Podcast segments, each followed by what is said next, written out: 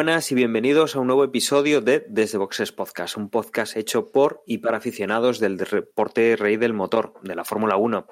En esta ocasión vamos a hablar del último Gran Premio de la temporada, el Gran Premio de Abu Dhabi, que será el que se va a disputar este próximo fin de semana y que cerrará un 2019 que, recordaremos, bueno, pues con, algunas carreras bastante interesantes, pero que hemos tenido pues la, tónica habitual en los últimos años, ¿no? Una marca, un piloto que ha estado ahí arriba y que ha dejado pues pocas opciones, salvo, salvo a nivel de, carrera, ¿no? A nivel de campeonato, pues eh, Hamilton y Mercedes han, machacado completamente a sus rivales. Una temporada que además el año que viene será más larga, tendrá más carreras y que nos dirigimos pues hacia, hacia eso, hacia llenar los fines de semana de Fórmula 1 y que, bueno, quieren, quieren hacer algo distinto a lo que hemos estado haciendo hasta ahora. Para hablar de este último Gran Premio, de lo que, bueno, noticias, eh, tenemos alguna noticia justo para, para, hablar. Esta semana ha estado saliendo por ahí por prensa y para hablar de lo que van a ser pues horarios, neumáticos y tema de DRS. Hoy no estamos todos, nos falta nuestro compañero Juan, pero sí que tengo a Emanuel. Muy buenas, Emma.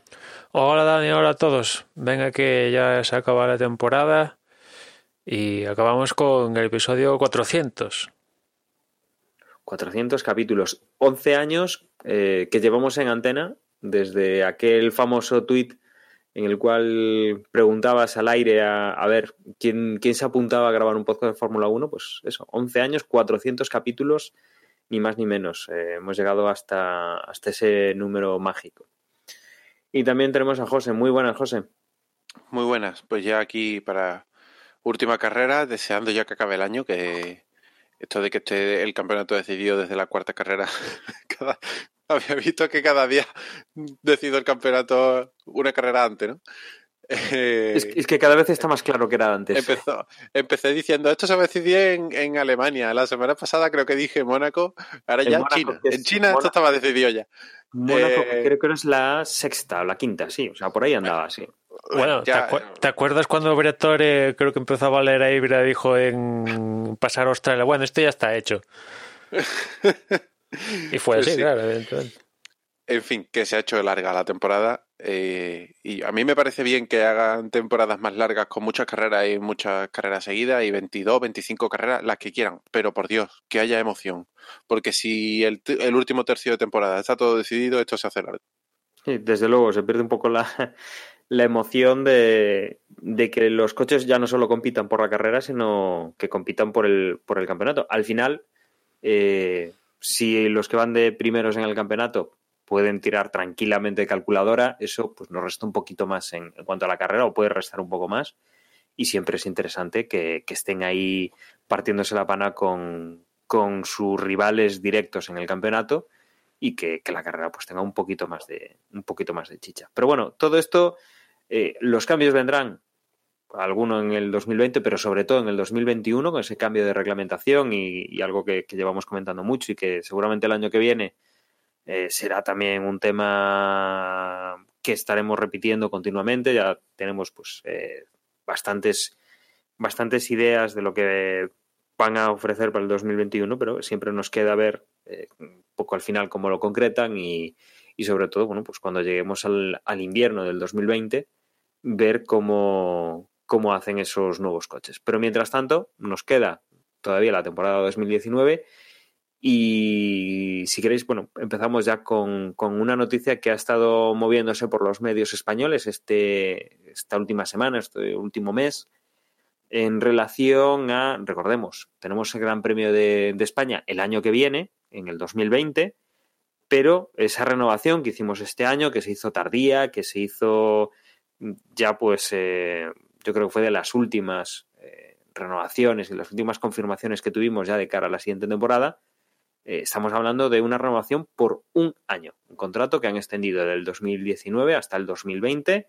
El año que viene habrá Gran Premio de España en el circuito de Cataluña, pero para el 2021 no. Es un, un posible problema el que en España nos quedemos sin, sin Fórmula 1. Eh, bueno, hay candidatos eh, para los próximos años a suplir ese, ese hueco. Ya hemos metido para 2020 el circuito, el circuito de Holanda. Y lo que nos aparece por ahí, para no perder la Fórmula 1 en España, y que además tiene también interés porque es un, un circuito que podría valer para, para test, es la opción del Gran Premio en el circuito de Jerez, un circuito que hace muchos años perdió la, la Fórmula 1. Eh, se hizo pues en los 80, entre los 80 y los 90 sí que estuvo, se estuvo corriendo ahí, pero que en los 90 pues se, dejó ya única y exclusivamente para, para, motos. Hemos visto algunos test no hace tanto tiempo, pero eh, carrera oficial de Fórmula 1 mm, sí que ya hace un, buen tiempo que no, que no se corre allí. Como digo, eh, se, está utilizando con, para, para, tema de MotoGP, para tema de, motociclismo. Es un circuito que además, dentro de lo que es el moto, el, el, la MotoGP y de Moto 2, eh, pues eh, congrega pues un, montonazo de, de, gente. La verdad es que todos los años se ve cómo es un circuito que para el público es especial, cómo eh, se juntan miles de motos en, en, los aparcamientos, en los accesos, que viene gente de fuera, ya no solo desde España, sino desde, desde el norte de Europa, y, la verdad es que hay mucho movimiento. Y eh, es algo que están, que están viendo que posiblemente el, el, tema de las motos vaya a querer Dorna, que es el, el equivalente pues a, al tema de, de los organizadores de la, del Mundial de Motos, eh, quieren alternarlo con el otro circuito que hay en la península, que sería el de Portimao, en Portugal, con lo cual Jerez quedaría un año sí, un año no, con motos, y quizá pues este sea el paso para, para que no se vaya la Fórmula 1 de, de España y que Jerez además pueda mantener todos los años un evento de, bueno, de tema deportivo en el circuito de, de Jerez. Desde luego, mmm, el circuito hace mucho tiempo que no se corre en Fórmula 1, habría que hacer reformas y, y, Emma, yo creo que es lo que están planteando ahora, ¿no? Han salido por ahí ya algunas imágenes, algunos, eh, algunas ideas de lo que se está hablando para, para adaptar Jerez a la Fórmula 1 y, y, poder ir a por esa plaza que podría dejar el, el circuito de, de Cataluña. A mí, para empezar, me, ha sorprendido toda, toda esta historia, pero bueno, el mundo está cargado de sorpresas estos días.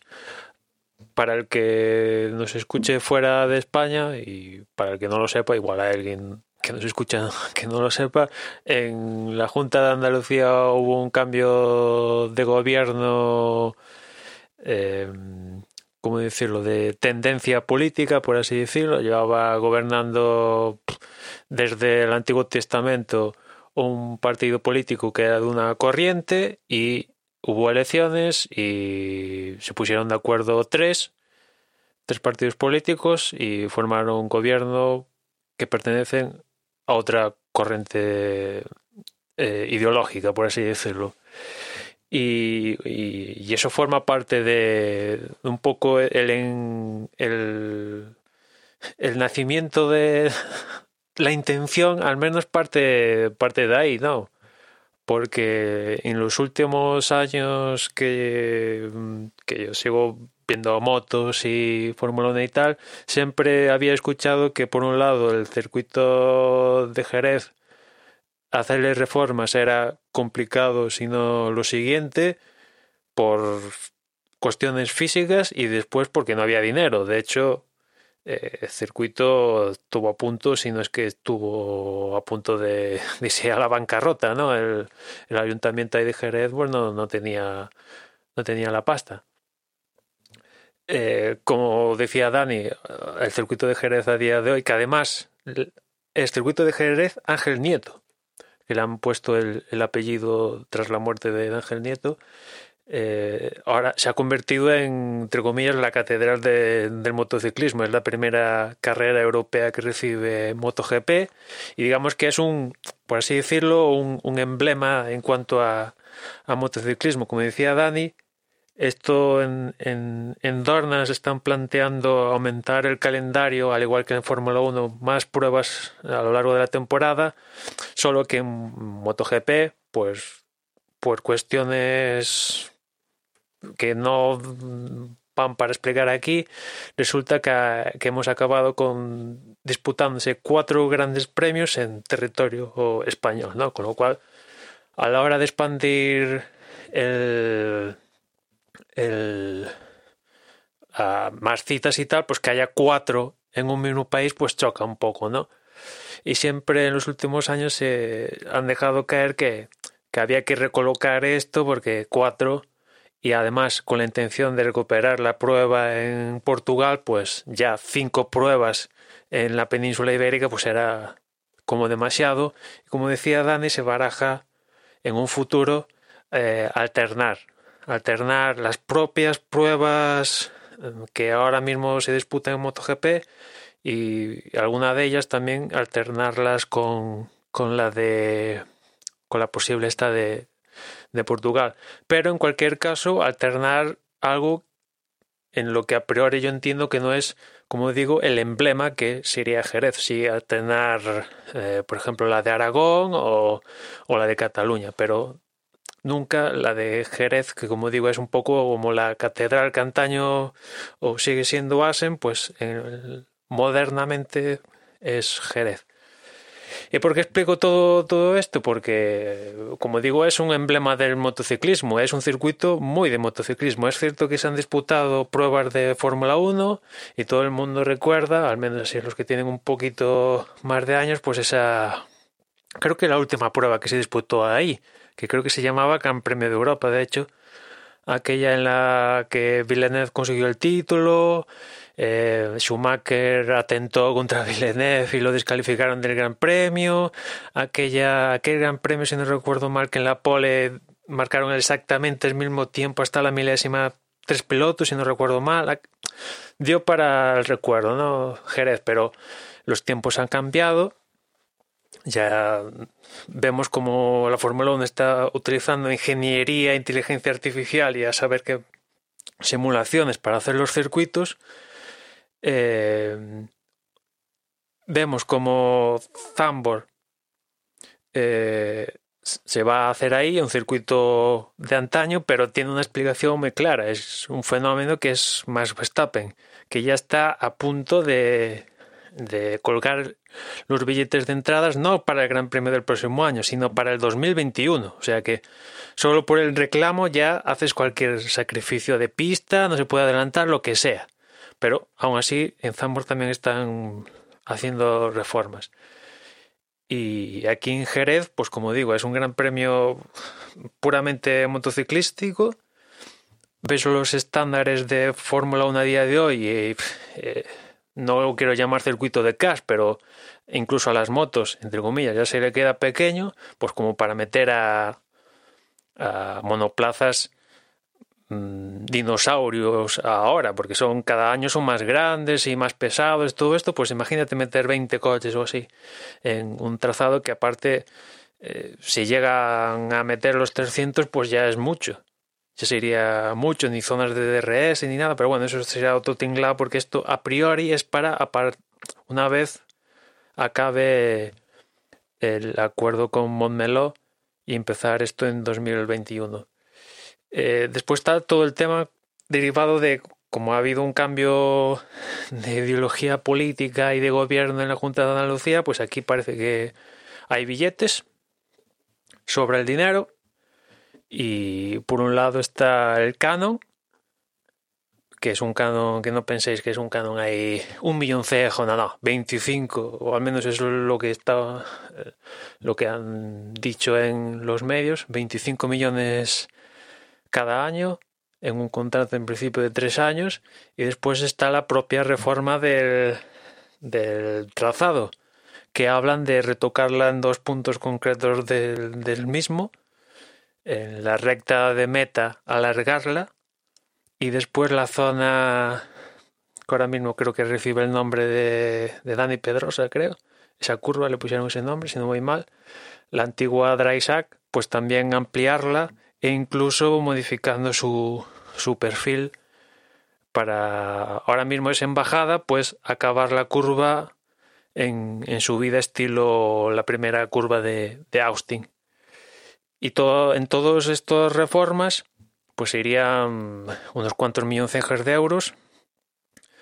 En, lo, en la parte de gastarlo poco, pero si se ponen a gastar en reformas, eh, modificando gradas, la tribuna principal, que es difícil modificarla porque el, el propio trazado de Jerez impide hacer determinadas cosas en esa zona de, de la pista, pues iríamos a más de 10 millones de euros, que dicen que las reformas del trazado pagaría en este caso el ayuntamiento, que ya me dirás de dónde va a sacar tanta pasta, y después lo que es el canon la, lo pagaría el, la Junta de Andalucía mediante la Consejería de, Turismo, creo, o algo, o algo así. ¿no?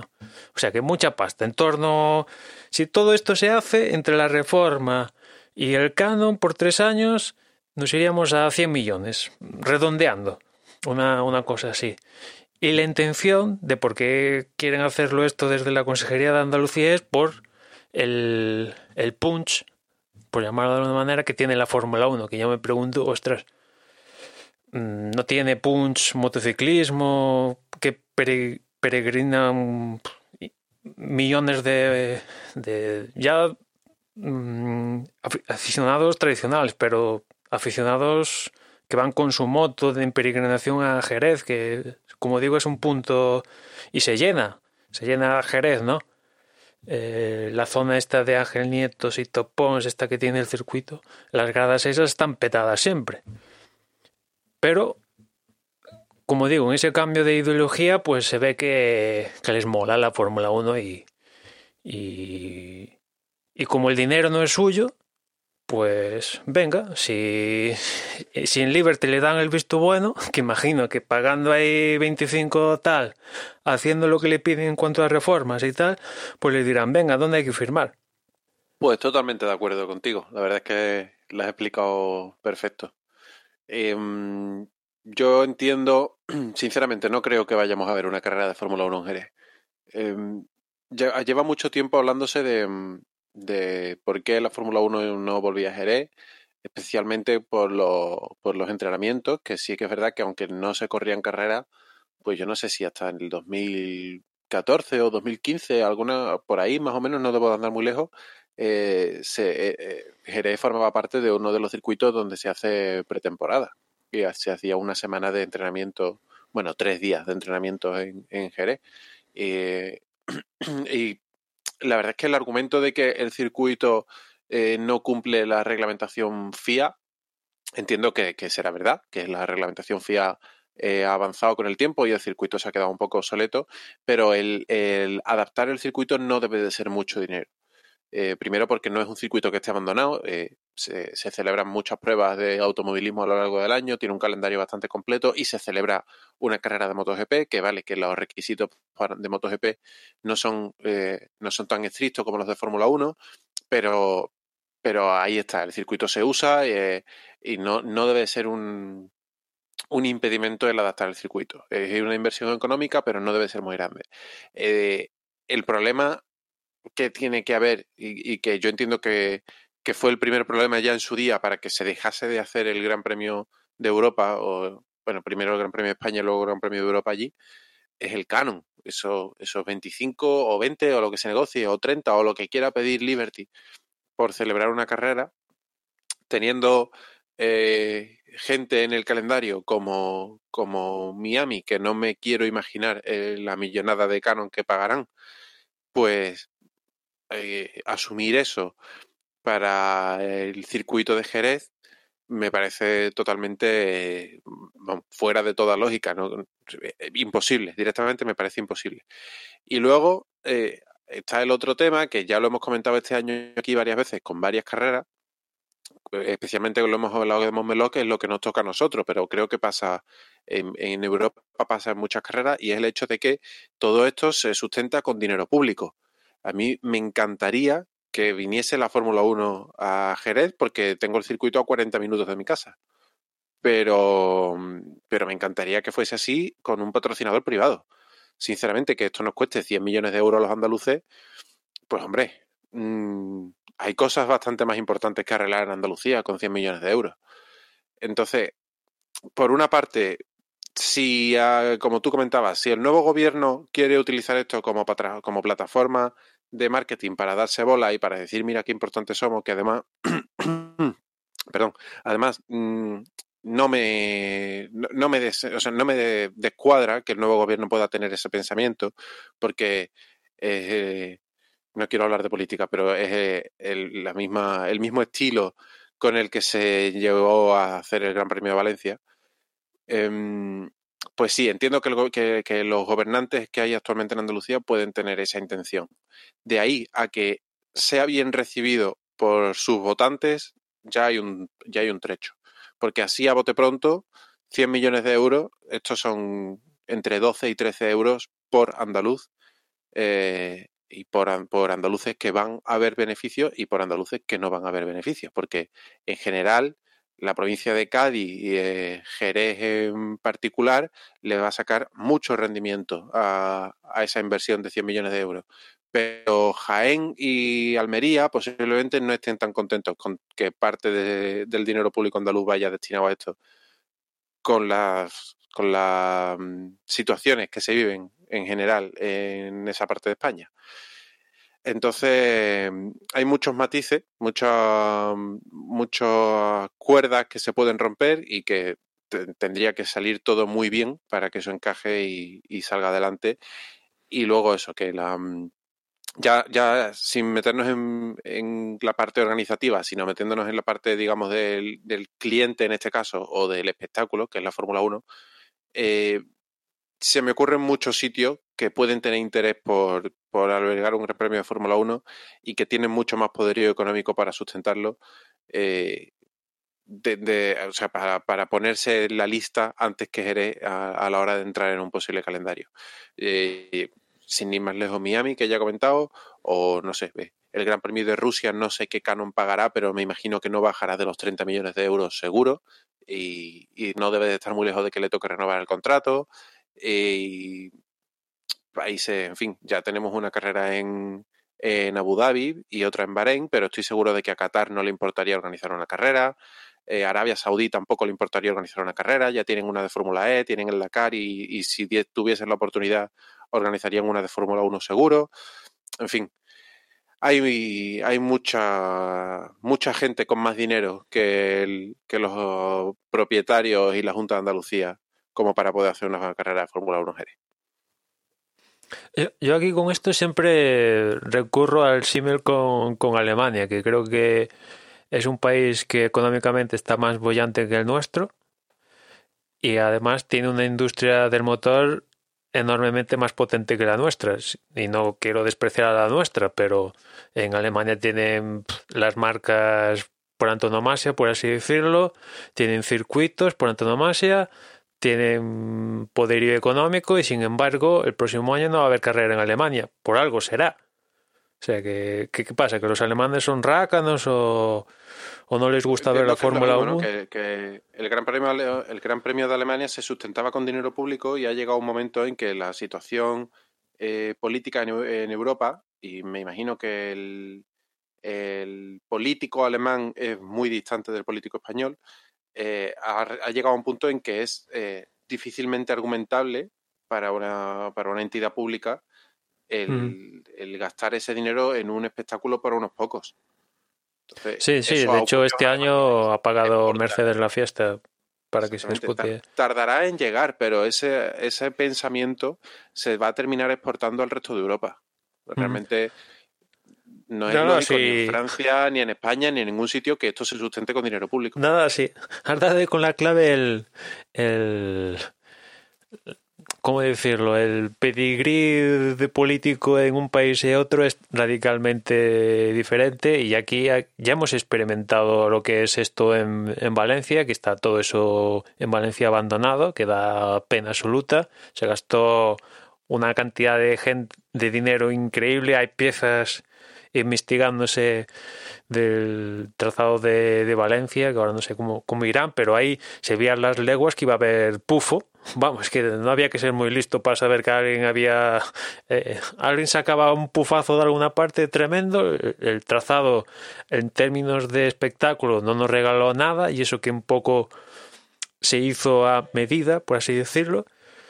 Y salvo la carrera esta locura donde ganó Alonso, el resto de, pruebas en Valencia, pues mm, para echarse la siesta.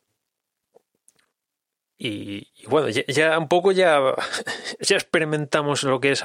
¿Qué quieren? Repetir la fiesta aquí en, en Jerez con la Fórmula 1, que además yo creo que si se hace todo esto, al final perjudicaría algo que ya tienen en la mano y ya es tradición, que es las motos. O sea, por querer traer la Fórmula 1, puede que como efecto colateral te cargues, eh, como digo, algo que has convertido en tradición, que es la motos.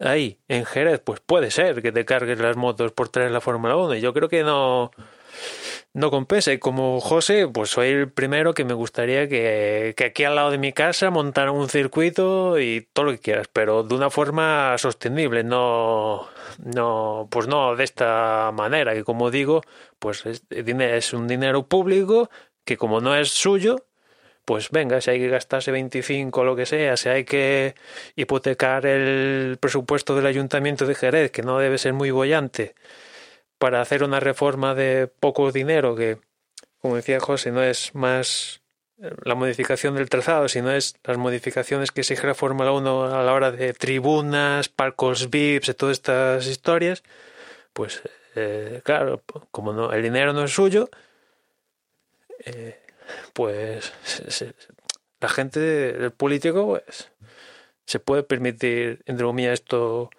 estos lujos, ¿no? Era esto ya, bueno, vota la gente, decide, después hay pactos entre partidos y gobiernan y bueno, pues es un poco lo que hay. Vamos a ver si esto si esto sigue hacia adelante, cómo acaban las las las negociaciones como Meló, porque yo si soy Liberty, sin despreciar a Jerez, ni a la zona de Andalucía, que me encanta, aquí está José y super amigos y de todo. Pero yo creo que al Liberty y al Fórmula 1 le interesa tener eh, a Barcelona antes que a Jerez. Con todos mis respetos hacia Jerez. O sea, lo que mueve Barcelona, pues no, claro. eh, no lo va a mover Jerez. Y, Mm, y, y en Barcelona. imagino, así, así a bote pronto, para mí el circuito de Jerez daría una carrera con más espectáculo que la de Montmeló, pero eh, el movimiento económico, o sea, me, refiero al el movimiento eh, interesante ah, para todos, tanto para la Fórmula 1 como para los eh, gestores del circuito, em, el circuito de, de Montmeló va a traer más público, va a traer más patrocinadores, va a, va, a va a generar más dinero para todos. Sí, sí, sí. Por eso digo que es como si quieres montar un circuito aquí en, no sé, en mi pueblo, aquí, que tenemos superávit. Pues no, tío, o sea, no. Pero bueno, en fin, que, que vamos a ver. Yo imagino que Liberty, vale, le ponen 25 millones por aquí. Imagino que Barcelona pagará eso, muy cercano a eso, más o menos, esos millones por año, que también salen del de territorio público también, ¿no? En el caso de Barcelona. Pero claro, ahí pues, de una manera u otra se compensarán y buscarán eh, sacar esos millones y tal. Y también que imagino que en un momento dado, el próximo año, veremos lucha en los medios entre la Generalitat y la Junta de Andalucía tirándose los tratos para ver quién se queda con con el contrato de la Fórmula 1 y mientras las señores de Liberty sentados en su despacho sabiendo que sí o sí se van a llevar no sé cuántos millones eh, les van a reformar el trazado si es necesario, eh, les van a dar todo lo que pidan si es necesario por contentarlos. Eh, en fin, mm, como ya hemos hablado de alguna ocasión, y aquí otra vez, o molaría que, no sé, que Telefónica o yo qué sé, Inditex o otra marca española diga, pues mira, como han hecho en México, mira, me interesa que España tenga tenga un trazado. ¿Cuánto es? Esto, pues lo pago yo. Y quiero que se haga aquí. Y, y suprimir ese gasto del, de la partida pública. Porque, vamos, no creo que ningún trazado, por mucha competición que tenga a lo largo del año, que tanto el Montmeló como Jerez tienen actividad en la pista continuada durante el año, pues no les dé pérdidas. O sea, eso al final se sustenta por, por, por, lo público. Pensándolo fríamente, dudo mucho de que, que realmente ese interés exista ni por parte del de circuito ni de la Junta de Andalucía. No, recuerdo quién es la fuente, lo hemos estado hablando en el grupo de, de WhatsApp, hoy de WhatsApp, perdón, de Telegram esta, esta semana. No recuerdo de dónde salía la noticia. No sé si era un medio fiable o era el marca, no lo sé. Pero, pero dudo mucho de que esto mm, volvamos a oír hablar de esto. Para mí se queda en rumor eh, con la intención, pues puede ser presionar al Gran Premio de Barcelona para que cierre un acuerdo antes o, o no, o puede ser simplemente que un periodista gracioso no tenía de qué escribir ese día o, o, que algún lumbreras de la Junta de Andalucía haya comentado eso con algún periodista y haya terminado en la prensa. Pero sinceramente. O como tú que... dijiste, una cortina de humo. Sí, o bueno, una cortina de humo porque quieran, yo qué sé. No, no, no sabría, no sabría, vamos, puede haber mil motivos por el que se quiera desviar la atención hacia otra cosa. Pero sinceramente creo que nadie con, con, poderes por parte de ninguna de las partes, o sea, nadie, ninguna voz autorizada ha pensado en esto. Debe de ser una idea de un, yo, qué sé, del chofer de alguien que lo ha comentado eh, y, y, los rumores han llegado a oídos de un periodista y punto. Mm, no creo que volvamos a escuchar hablar de esta noticia más. Sí, sí, sí. Si me dijeras que Carlos Sainz fuera de Jerez, aún digo, pues aún lo puedo pillar por ahí retorcido y tal, ¿no? Pero es que ni eso. O sea, en el caso de Holanda sabemos que es por Verstappen, única y exclusivamente, por él. Pero sí, es que aquí no hay, o sea, ¿sabes? No hay, no hay por dónde. Como, pi, como me, tal, el arraigo que hay sí que hay con motociclismo, que sí que hay pilotos andaluces, ahí sí que hay arraigo y tal, en ese sentido. O sea que yo, yo no le veo sentido, pero bueno, como vuelvo a repetir, el dinero no es suyo, pues oye, pues... Ya hace un par de años salió una noticia y de hecho de esa sí, sí ha tenido algo, quiero decir, algo más de recorrido. Se han escrito en, en prensa dos o tres artículos de que un grupo de empresarios eh, sevillanos quería hacer un circuito de Fórmula 1 aquí en, en Sevilla, en, eh, entre el término municipal de Carmona y, eh, y el de Sevilla. Y, esto, bueno, salió una noticia en la prensa local, eh, la gente evidentemente dijo, estos son cuatro colgados, que nadie le dio importancia. Al poco tiempo, bueno, al poco tiempo, a los meses, salió otra noticia diciendo con un, con un boceto de este va a ser el trazado del circuito y muy bien, y nadie le dio seriedad a la noticia porque sabíamos que, que, que, puede haber alguien, puede haber un grupo de empresarios que sean muy fanáticos de la Fórmula 1 y tengan la, voluntad sincera y firme de construir un circuito de Fórmula 1 en Sevilla. Pero, pero cualquiera con dos dedos de frente que haga cuatro números sabe que económicamente es inviable y que el problema no es ni conseguir el terreno, ni convencer al ayuntamiento, ni que te dé la licencia, ni construir el circuito. El problema es que luego hay que negociar con la Fórmula 1 para traer la carrera aquí. Y eso es lo que no va a ocurrir. Entonces, ya está. Al final esa noticia eh, tuvo un recorrido de un año y medio y terminó muriendo y no se ha vuelto a saber nada de esa gente. Esto le hemos dado un poco más de credibilidad porque el circuito ya existe y porque ya se ha corrido la Fórmula 1 allí. Pero sinceramente, es que creo que eh, nace y muere en el mismo artículo la noticia. Sí, bueno, desde, desde, luego, seguro que, que yo creo que igual volvemos a escuchar algo, pero, pero que igual se queda en, en agua de borrajas, porque es un proyecto que, que tiene visos de, de, que, bueno, depende de muchas cosas, de si realmente al final eh, MotoGP abandona un año Jerez y al año siguiente sí que vuelve, o sea, ese, esa alternancia con Portimao. Eh, dependerá del tema que, pase con Cataluña, porque recordemos que además todo esto, pues hay una situación en la cual pues eh, eh, hay cierta inestabilidad política, hay un contrato que tienen que renegociar y que este año pues la negociación no ha sido eh, no ha sido fácil eh, y desde luego Barcelona gana en, muchos aspectos a, a, Jerez en cuanto bueno pues situación porque está a las puertas de Francia. Tienes dos países y, uno de ellos más potente a la hora de, que te venga público tiene un aeropuerto eh, de Barcelona, pues es el, entiendo que será el segundo de, de España, segundo o tercero, entiendo que será el segundo.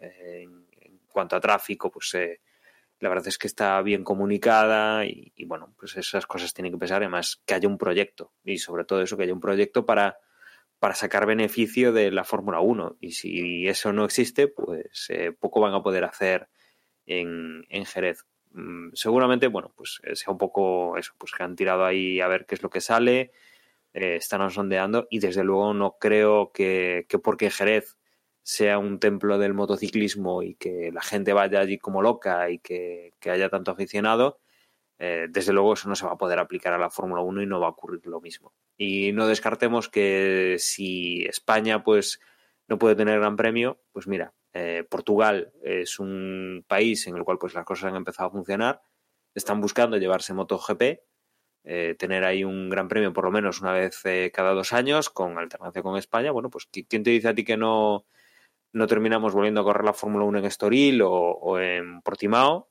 cuando, cuando el circuito de Cataluña, si no puede renovar por, por más años a partir del 2020, pues eh, quedamos con un hueco y una zona que no está cubierta. Desde luego a nosotros, a, a nosotros digo a Emma y a mí, seguramente nos quedaría más cerca Portugal que, que, cualquier otro cualquier otro circuito de España de los que estamos hablando, ¿no? Valencia, bueno, entre, Cheste... entre Portimao y Jerez te quedas más o menos igual, ¿eh? Te digo una cosa, me queda más cómodo Barcelona que, que incluso Portugal. Bueno, recuerda, recuerda Emma, lejos, ¿eh? recuerda Emma que, que hace muchos años, eh, yo creo que fue el primero, el segundo año de, de Desde Boxes llegamos a comentar ir a Barcelona, pero el tema de las escalas y de lo que vamos a tardar en, en llegar y tal, pues no nos compensaba, por ejemplo, eh, coger aviones. Y mira que está, que está ahí fácil de, de llegar. Pero yo creo recordar que Barcelona el problema que teníamos nosotros era la hora de la vuelta. Es decir, eh, creo que el último avión que salía directo hacia Galicia era a las 4 de la tarde, o sea que no habíamos llegado desde el circuito para embarcar en, en el avión y hasta el día siguiente igual no, no teníamos vuelos o escalas o lo que fuese para llegar hasta Galicia. Aquello había sido todo un show. En coche, obviamente, sí. Íbamos, claro, nos metíamos en la furgoneta, que habíamos hablado de ir en la de Jorge, que es grande, y, y podíamos hacer horas de, de, carretera, todas las que quisiésemos. En cualquier caso, todo esto tiene que pasar ya. O sea, como más tardar el próximo año, sea un,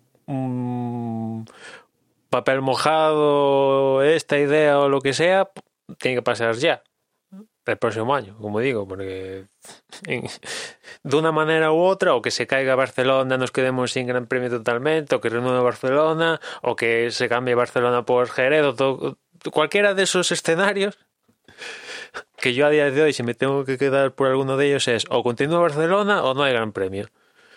Más que, que otra cosa, tiene que suceder el próximo año sí o sí. Por esto no sí, es ahí seguro. un plan. Bueno, dentro de 10 años planeamos hay, un, hay unos terrenos en Jerez, no sé. No, no, no, no. no. Esto el próximo año. Y seguro que hay un plan B ya eh, por parte de por parte de Liberty para para mantener circuitos y que bueno pues tendrán por ahí algún as en la manga aparte del tema de Miami, porque ya sabíamos que el tema de Miami estaba complicado en aquel momento por porque los vecinos no querían tener allí eh, la Fórmula 1 por los, ellos ofertas los, las molestias. Ellos, ofer ellos ofertas de circuitos tienen para meter 50 pruebas si quieres. El problema es que, claro, muchas de ellas son del de por la zona de pues esto Qatar y alrededores que claro eh, metes tantos circuitos ahí que aquello tal zona de Vietnam que ya vamos a ir o son todos estos países y claro no pueden meter podemos recuperar Corea Emma. Bueno a mí muy me extraña porque Corea es un, su, Corea del Sur es un país potente y tal pero aquello salió otro otro hay alguien hizo un pufazo ahí del copón porque vamos pero igual, igual no tiene interés la Fórmula 1 allí, que es la parte que nosotros no, no conocemos. también, también, aquello, bueno, ponemos un canon, alguien, alguien le pagó el canon a Eccleston y digo, pues venga, si me, hacéis, si me hacéis el circuito, aunque sea el día anterior de ir, pues vamos, ¿no? Y al final fuimos. Eh, pero bueno, hay un gran premio como Turquía, un trazado como Estambul que está muy molón y tal. Eh, incluso en Italia se ha hablado con Mugello, con volver a Imola.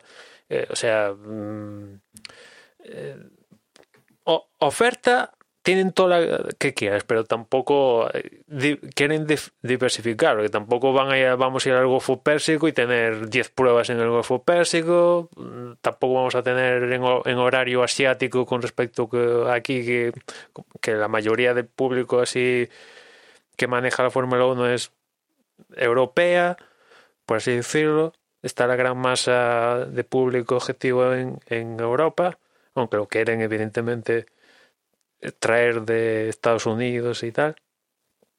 Pero claro, es que hay un poco que diversificar, de ahí que no, no, no tengamos todas las pruebas que quieran en, en Abu Dhabi, Dubai, Qatar, Arabia Saudí ahora, el otro Egipto o Marruecos, o vete tú a saber si, si aceptaran todas las ofertas que tienen de esa zona de esa zona del Golfo Pérsico, pues tendríamos el, campeonato se disputaría ahí.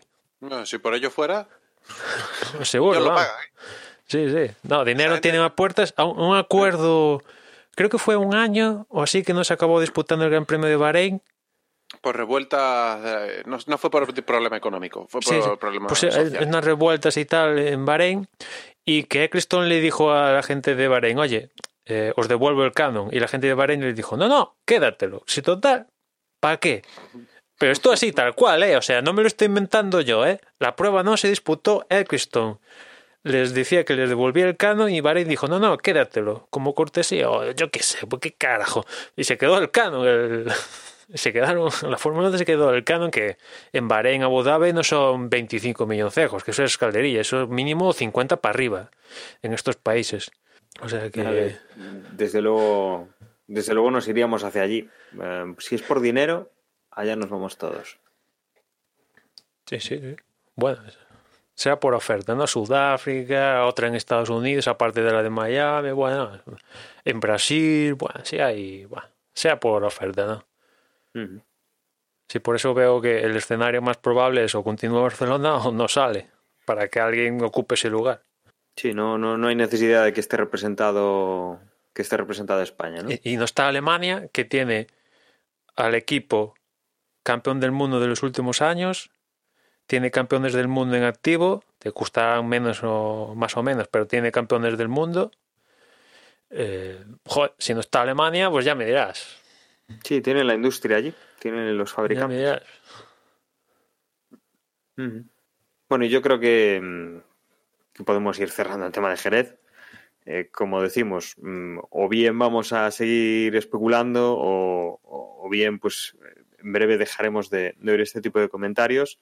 Todo dependerá un poco de esa de esa negociación y, de lo que de lo que decidan para, para Barcelona para el año que viene si todo fuese lo no de, bueno, digamos en, la línea normal, estamos en noviembre, casi, casi ya en diciembre prácticamente, el Gran Premio del año que viene de, España se celebraría en mayo, o sea, en cinco meses lo normal sería empezar a tener ya eh, alguna noticia hacia la primavera del año que viene, eh, conforme van a renovar o que se anunciase en el propio Gran Premio. ¿no? Eso sería, entre comillas, lo normal, el saber más o menos con un año que el Gran Premio continúa o no continúa. Pero bueno, ya hemos visto este, este año pasado, o sea, este, esta propia temporada, que renovábamos, eh, si no recuerdo mal, pasado agosto, debía ser septiembre, mediados más o menos, cuando, cuando sabíamos o conocíamos la noticia de que, de que Barcelona renovaba por este año. Con lo cual, veremos si,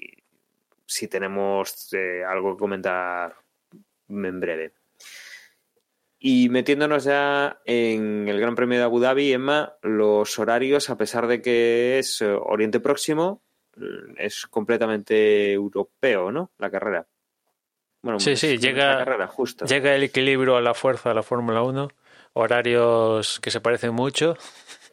Esto es todo lo contrario a lo que podemos ver en, en, Estados Unidos, que cada sesión tenía una hora diferente aquí en España, pues aquí en Abu Dhabi eh, se repite el horario casi. El viernes comienza la prueba, el fin de semana de carreras con los primeros libres a las 10 de la mañana, los segundos libres 2 de la tarde, el sábado terceros libres 11 de la mañana, la clasificación 2 de la tarde y el domingo la carrera a las 2 y 10 de, de la tarde. El viejo horario clásico de la Fórmula 1. Y en cuanto a neumáticos, Pirelli lleva para aquí los compuestos más blandos de los que dispone esta temporada, C3, C4 y C5. Y como os podéis imaginar, todos los, todos la mayoría de, de pilotos van a, a escoger el máximo, bueno, casi el máximo de compuestos más blandos del C5 y alguno que otro se atreve con llevar algún compuesto más de, del compuesto medio y, y, del duro, pero es muy similar a la elección de, de, de casi todos los, los, pilotos compuesto arriba, compuesto, compuesto abajo. Abu Dhabi. Pasamos, si, pasamos, si no recuerdo mal, de C1, C2, C3 ahora C3, C4, C5. O sea, vamos a ver neumáticos prácticamente los contrarios a los vistos en la última carrera, si no recuerdo mal lo que, en Brasil, dices, lo que ¿no? había llevado Pirelli. Pues ahora no me acuerdo que llevamos en Brasil, pero. Me parece que no hace mucho vimos eso: C1, C2, C3. Sí, sí, sí. No, no, sí, Pirelli, sí, sí. En Brasil llevaron C1, C2, C3, sí, así es. Aquí en, en Abu Dhabi suelen llevar el más blando que, que, tienen y aún así la prueba es a una parada, al menos así lo fue el año pasado que llevaron el ultra hiper blando, como demonios se llamara aquella cosa, y aún así eh, fueron Hamilton ganó yendo a una parada, con lo cual pues este año que, que son un poquito más duros, aun siendo la gama más blanda, son un poquito más duros que los hiper blando, super blando y ultra blando del año pasado pues imagino que, que, que iremos a una parada en Abu Dhabi, salvo, no sé, que nos quieran regalar espectáculo free y decían, pues venga, vamos a meter dos paradas para así apretar entre los diferentes stints, que, que podría ser una fórmula, ¿no? Ya que está. Y, y no vale, descartes el aspersor, Emma. El asper bueno, que haya un secticar inesperado, como ocurrió aquel año que provocó todo el cataclismo en ¿cuándo fue esto? En en 2010 fue el cataclismo este que llevó a Alonso a no ganar el, el primer año Sí, con, Creo que sí, ¿no? con Ferrari, sí, ¿no? Que salió un safety car en un gran premio donde yo creo que es únicamente han salido safety car. Aquel, aquello que pasó con Schumacher y no sé quién, un Force India creo que se tocaron ahí y salió el safety car y después el año pasado creo que salió si no salió un safety car salió un virtual safety car cuando volcó el Hulkenberg. No, ahora no me acuerdo bien si se llegara a salir el safety car o, dejaran en virtual. El caso es que, a ver, mm, el, el trazado de Abu Dhabi pues no tiene mucha chicha, sinceramente. La pena es que se habló varias veces que por la configuración del trazado que admite trazados alternativos, igual modificar el trazado utilizando estas variantes alternativas para intentar darle sentido.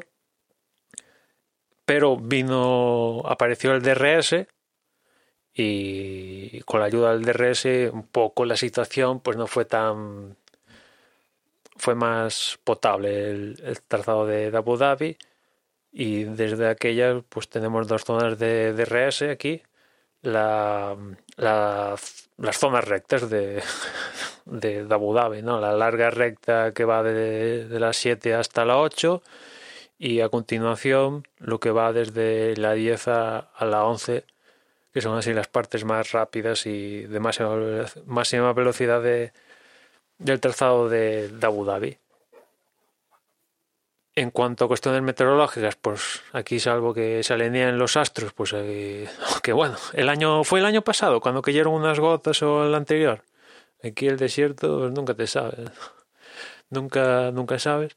Bueno, nunca sabes. O sea, si llueve, pues aquello es para celebrar, ¿no? Que llueva ahí en, en estas zonas. Pero lo normal es que haya buen clima y ya sabéis que Abu Dhabi es un gran premio que se empieza de día y acaba de, de noche. Y mi único interés en esta carrera era básicamente saber si, si Carlos Sainz consigue hacerse con la sexta posición en el campeonato de, de pilotos. A día de hoy está igualado tras lograr el podio en Brasil a 95 puntos con Gasly y Albon está a, a 11 puntos de ambos, con lo cual yo creo que es más que factible que Carlos consiga ese sexto puesto.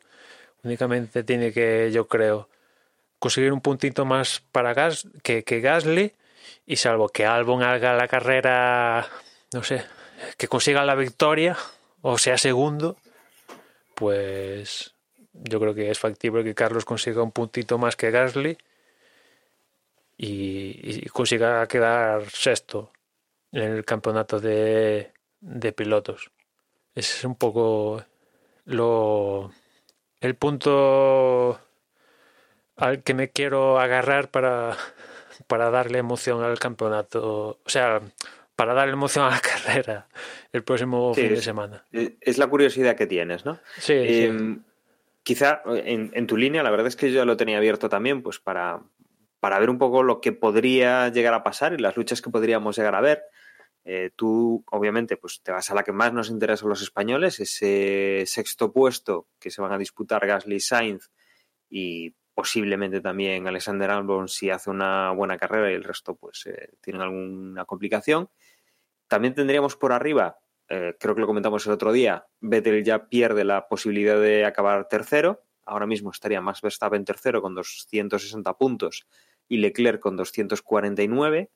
Eh, podríamos tener ese, esa posibilidad de que Leclerc pues, eh, se pusiera en tercera posición en, la clasificación general. Incluso también tendríamos la opción de que Leclerc y Vettel se intercambiasen los puestos. Hay, hay diferencia, pero matemáticamente todavía es posible. Y luego quizá mmm, creo que el único sitio así donde también puede haber interés, bueno, pues, eh, en el top 10, por decirlo así, eh, Ricciardo, Sergio Pérez, Norris y, y Raikkonen eh, están pues, algunas cifras que, que, sí que podría haber eh, algún tipo de sorpresa, pero bueno, ya no es tan, tan arriba ni, ni nada. Lo cual aquí veremos lucha y, y, quizá pues haya algo más que, que lucha por la posición en la carrera entre, entre varios conductores y que, que nos podría llevar a, a, que haya cierto interés, más allá eso de, de, la posición, de acabar tercero o cuarto o séptimo octavo, sino lo que, lo que consiguen en el Mundial. Y en escuderías la verdad es que la cosa no habría así mucho cambio, quizá Toro Rosso contra Renault, eh, McLaren está ahí destacado, pero, pero no tendría matemáticamente a nadie que le pueda ir. La verdad es que quedan cosas por, por, concretar, pero sobre todo lo más interesante quizá lo que tú decías, Emma, lo de, lo de Carlos Sainz, ver un poco después de ese podio y después de lo bien que lo hizo la, la pasada carrera, qué es lo que nos depara para esta, cómo queda al final en el campeonato y quizá pues esa tercera posición y cuarta posición que todavía están pendientes de que se le, se le pueda asignar un nuevo dueño.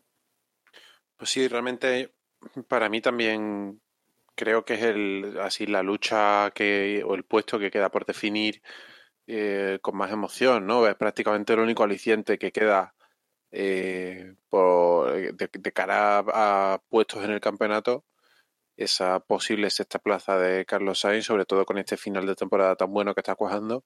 pues parece que es la, la lucha que la lucha a seguir, a ver cómo se desarrolla en pista y, y, bueno, y a ver qué pasa el fin de semana. El resto, pues los de arriba ya está decidido, los de abajo tienen poco interés y, y salvo, bueno, quiero decir, ya no puede que no haya en juego puestos del campeonato, pero, pero sí que quizás salga una carrera entretenida, interesante, de esas que pasan cosas y, y acabamos el fin de semana. Si se encuentran Leclerc y Vettel otra vez en pista, pues no voy a decir que no. O sea, también no. no, voy a cerrar los ojos y no verlo, evidentemente, ¿no?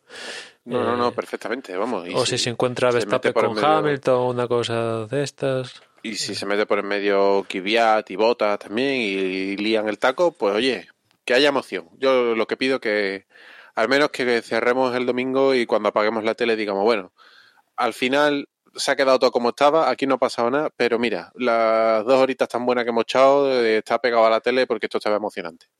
Sí, porque el año pasado no estaba, ya había conseguido Hamilton en la carrera y tampoco fue no sé, no. La verdad es que no tengo, salvo esa de, de, nefasto recuerdo de 2010 no tengo ninguna carrera ahí que recuerde, en especial de Abu Dhabi.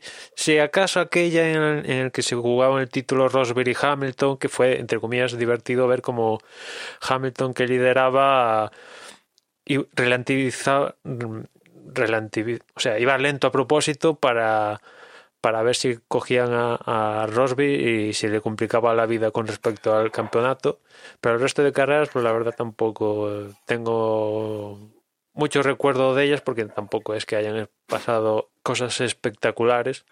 Bueno, y el año pasado coincidió con la ficticia retirada de Alonso, como Dios lo queramos decir, con los que eso, bueno, estuvo, estuvo bien, ¿no? Verlo ahí dando donuts con, acompañado de Vettel y Hamilton en la, en la recta de meta. Y, y bueno, pues este año el que se va a ir va a ser Kubica, que no, no, no lo ha dicho así, no se retira, pero joder, pues. Pero sí, pero en realidad sí se retira. Es en realidad sí se. Sabemos que no sigue. Exactamente. Y, y bueno, ya, ya lo hablaremos cuando toque hacerle un repaso al, al, resumen de, temporada, pero bueno, Kubica, pues yo imagino que al igual que, aquí los presentes Dani y José, pues tenemos cierto cariño, ¿no? Por lo que pudo ser y no fue. Bueno, pues tiene su su cuestión de superación personal, que yo creo que lo ha logrado, pero lo que es rápido y rápido, pues de lo que es se trata aquí en este deporte y rápido, pues no. Por, pese a que ha conseguido el único punto para Winners de momento, pues no, no ha sido lo suyo esta, esta temporada. En fin, vamos a ver. Totalmente, vamos, a Kubica le guardamos muchísimo cariño y, y además creo que estamos de acuerdo en que todos pensamos que es un gran piloto y, y bueno, la pena que, que este, esta temporada, esta temporada de su retiro definitivo, digamos, pues él no ha estado especialmente fino y además cayó en un coche que, en fin, que poco más que un, que un kart, porque la verdad es que William lleva unos añitos que está pasando las penurias más grandes que han pasado en su historia. Y, y quizás intentando buscar alicientes a Abu Dhabi es más el aliciente de la semana que viene, porque hay dos jornadas de test, el 3 y 4, si no voy mal, en el que se va a estrenar ya Esteban Ocon con Renault. De hecho, va a estar los dos días a día de hoy, salvo que haya cambio de planes a última hora. Ocon va a estar tanto el martes como el miércoles pilotando ya ese Renault de, de Fórmula 1 en la versión de este año, evidentemente, pero oye, pues ya, ya Renault va a contar con con, con a los mandos de, de, Renault, con lo cual la historia de Hulkerberg, pues al final Hulkerberg también va a ser un poco despedida también de él, ¿no? Porque pues, salvo una cuestión surrealista, no va a estar en la parrilla el próximo año. Ya sabes que yo le tengo también cierto aprecio a Hulkerberg, pero al final se ha quedado, se le ha pasado el arroz, se le ha pasado el arroz y y yo creo que Hulkerberg, yo si fuera Hulkerberg mandaba paseo al manager que tengo porque ni me ha conseguido, bueno, salvo el contrato este con Renault último, que tampoco es que sea una pasada, eh, al final ni, ni Ferrari, ni McLaren, ni, ni el otro, ni el de la moto, siempre con, entre comillas, medianías, que no estaban mal, pero eran medianías, y para un piloto que en categorías inferiores lo ha ganado todo, porque Hulkeberg venía de ganarlo todo. La Fórmula 2 o como demonios se llama en aquella época, GP2, GP3, eh, la Fórmula alemana, el de la moto y el concurso de carrilanas del pueblo de Hulkeberg también lo había ganado. Y, y sin embargo, pues nunca consiguió un coche pata negra 100%, que aquí en este business, pues ya sabemos que hasta que no consigas un, un coche pata negra, pues ganar, pues justito. Y las pocas oportunidades, pocas o muchas oportunidades que ha tenido de lograr un podium, pues se les ha, se les ha, las quitaban, él las quitó, se le evaporaban de la mano, se le iban y se ha quedado con, pues eso, con un quiero y no puedo y se, les ha, se le ha pasado el arroz, ¿no? Una nueva generación que pasa por el medio y que, y que adiós muy buenas. Hay, hay pilotos que están ahí que se han sabido, yo creo, por una forma inexplicable u otra, se han conseguido el asiento como Grosjean, Magnussen o Stroll porque tiene pasta o lo que sea, y en cambio Junker, pues no. Totalmente. El caso Hulkenberg creo que es eh, la demostración viva de que un buen manager en Fórmula 1 es como mínimo un 70% de tu carrera. Porque sí, ha tenido muy mala suerte, vale, ha caído en equipos que, se, que deberían haber estado más fuertes de lo que estuvieron. Bueno, vale, muy bien, podemos vender la historia como queramos. Pero vemos a Massa pasando, no sé si 8 o 10 años, los que se me hizo eterno, no sé cuánto tiempo estuvo.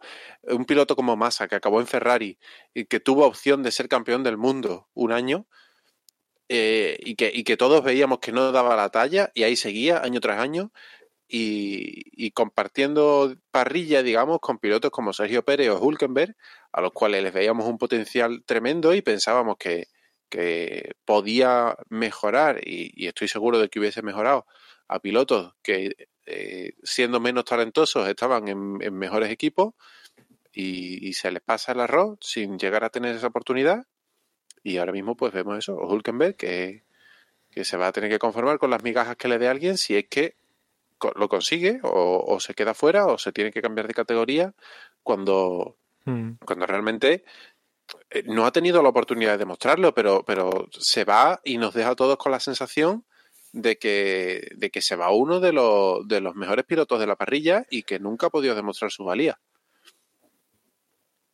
Sí, por eso, por este tipo de cuestiones me alegro mucho lo que eh, lo que está combinando en este final de temporada la temporada de Carlos, ¿no? Porque mm, me está demostrando incluso a mí que yo a Carlos nunca lo he a ver, buen piloto, pues sí, siempre lo he visto como buen piloto y tal, pero de ahí a, ganar el campeonato, que es un poco subjetivo, ¿no? O sea, como cualquiera ganar el campeonato, pues ya pues no, no, no le veía, no le veía ese punto y sin embargo mm, lo que está haciendo este año acabando con este podio de Brasil pues eh, me empiezo a creer que Carlos puede ser evidentemente se tienen que dar las circunstancias que estén, que, que estén McLaren o el equipo que sea, con posibilidades. Evidentemente, una carrilana no va a ser campeón del mundo, por muy bueno que seas.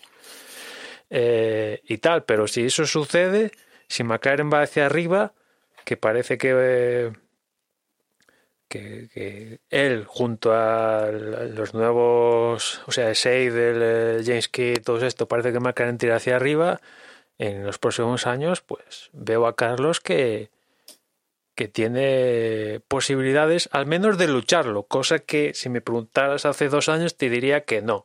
Pues sí, totalmente de acuerdo.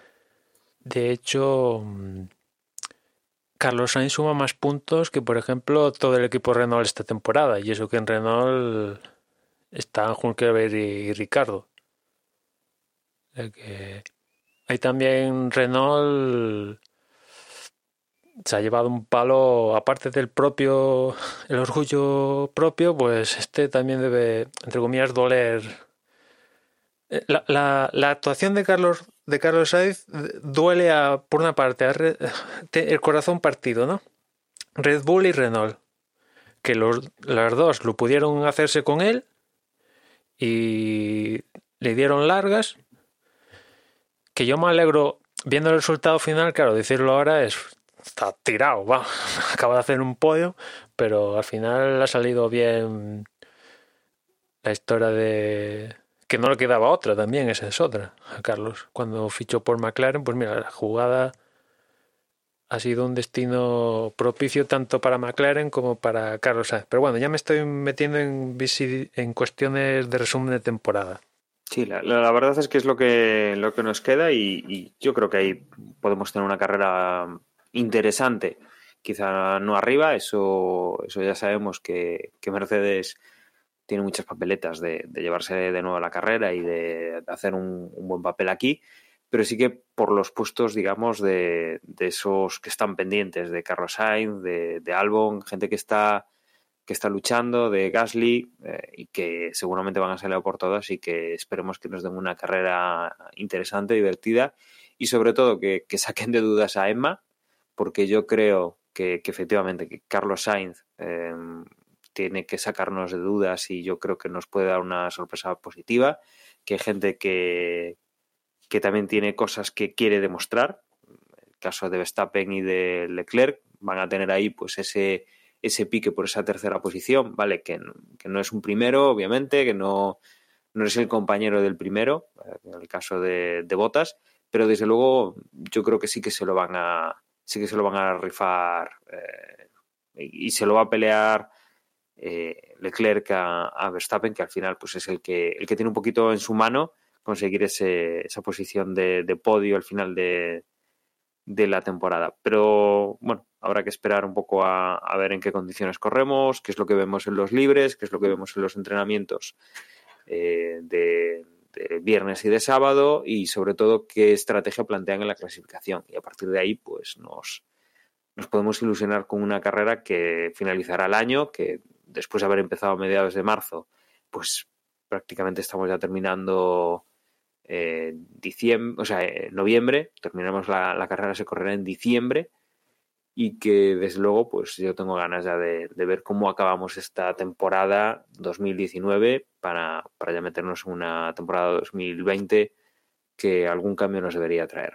Y no sé, no sé si queréis añadir alguna cosa más, porque si no, podemos ir cerrando este último previo del 2019 y ya emplazando a los oyentes para, para el post de, de Abu Dhabi. Y como no me interrumpís, entiendo que, que, nos vamos a despedir, que, bueno, como siempre, agradeceros que estéis ahí una vez más, una temporada más, que ya queda muy poco, que, que nuestro, nuestra página web es desdebox.es, donde podréis encontrar, aparte del propio podcast, las formas de contacto y las redes sociales, que de todas formas ahora mis compañeros os van a recordar. Yo nada más, me despido, un saludo y hasta luego. Yo recuerdo que en Twitter nos encontráis como arroba desde boxes y en la web desdebox.es tenéis a vuestra disposición cualquier información con respecto al podcast que por ahí podráis encontrar. Y nada más, ya nos escuchamos en la próxima carrera. Pues nada, yo recuerdo que tenemos un grupo en Telegram al que podéis acceder a través de t.me barra desde boxes hay una dirección de correo, pero como siempre le dice Juan, a mí ahora mismo me coge con el pie cambiado y no me la sé. No sé si la podéis aportar vosotros. Desde boxespodcast.gmail.com Ay, efectivamente, pues es mal rescate. Y nada, yo también pues me despido a ver qué se da este, este fin de semana, si vemos una carrera entretenida y me despido también a un plazo un poquito más largo porque creo que es muy posible que la semana que viene no pueda estar en el post carrera, ya veremos, pero las la posibilidades son muy remotas, así que nos escucharemos en el resumen de la temporada, si es que encajamos horarios.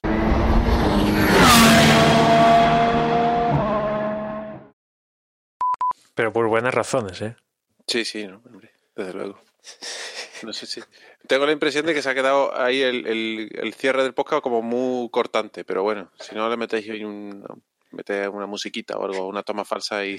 Taran, tan, taran, tan. Tengo sintetizado todas las letras y puedo hilar palabras. Le haces un, un deepfake y pones Sí. mi, mi voz de las palabras que quieras.